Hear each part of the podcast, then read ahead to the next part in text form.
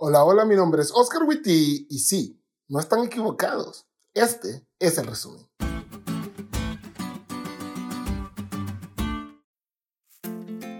Feliz sábado amigos. Tal como les comenté el sábado pasado, durante esta semana estamos en campañas evangelísticas en toda nuestra asociación.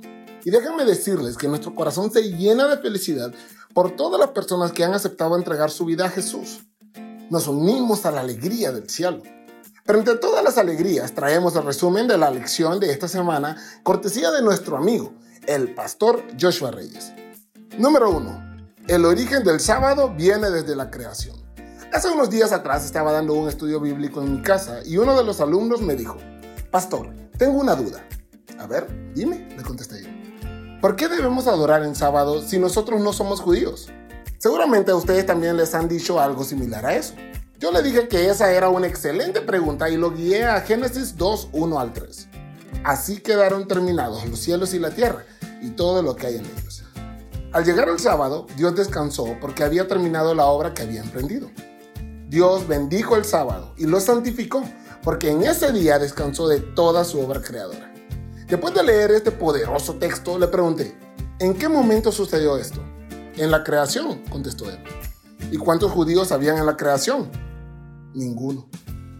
Nosotros no adoramos en el sábado de los judíos. Nosotros adoramos en el sábado que Dios le dio como regalo a nuestros primeros padres. El sábado que nos recuerda que Dios es el creador y el sábado en el que adoraremos en el cielo. Número 2. El sábado es una señal del pacto entre Dios y nosotros. Esta semana aprendimos que hay al menos dos razones por las cuales el sábado es la señal del pacto. Pero en esta ocasión solamente vamos a ver una. La encontramos en Deuteronomio 5:15. Acuérdate que fuiste siervo en tierra de Egipto y que Jehová tu Dios te sacó de allá con mano fuerte y brazo extendido, por lo cual Jehová tu Dios te ha mandado que guardes el día de reposo. En el contexto de la ley, Dios les dice que el sábado ahora lo tienen porque ya no son esclavos y ellos dejaron de ser esclavos por la magnífica gracia de Dios. ¿Ahora ven la conexión? El sábado les recordaba a los judíos constantemente que ellos no eran esclavos, que habían sido redimidos, liberados por la gracia de Dios. Una señal excelente para un pacto de gracia, ¿no creen? Y número 3. Acuérdate del sábado para santificarlo. Los seres humanos tendemos a olvidar muy rápido. Si no, no votáramos por los mismos. No volveríamos con nuestra expareja y no inventarían gadgets como los AirTags. Dios, que sabe de ese defecto de fábrica que tenemos gracias al pecado, nos dice, acuérdate. Acuérdate porque todo lo olvidas. Acuérdate porque esto sí es importante. Acuérdate porque estoy interesado en ti. Que Dios te recuerde el sábado en su ley dejen claro la importancia de este día. No cometas el error de tomarlo a la ligera.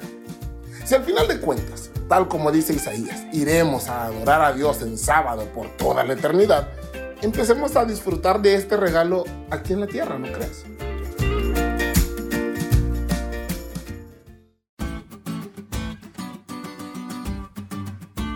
¿Te diste cuenta lo cool que estuvo la lección? No te olvides de estudiarla y compartir este podcast con todos tus amigos. Es todo por hoy. Pero mañana tendremos otra oportunidad de estudiar juntos.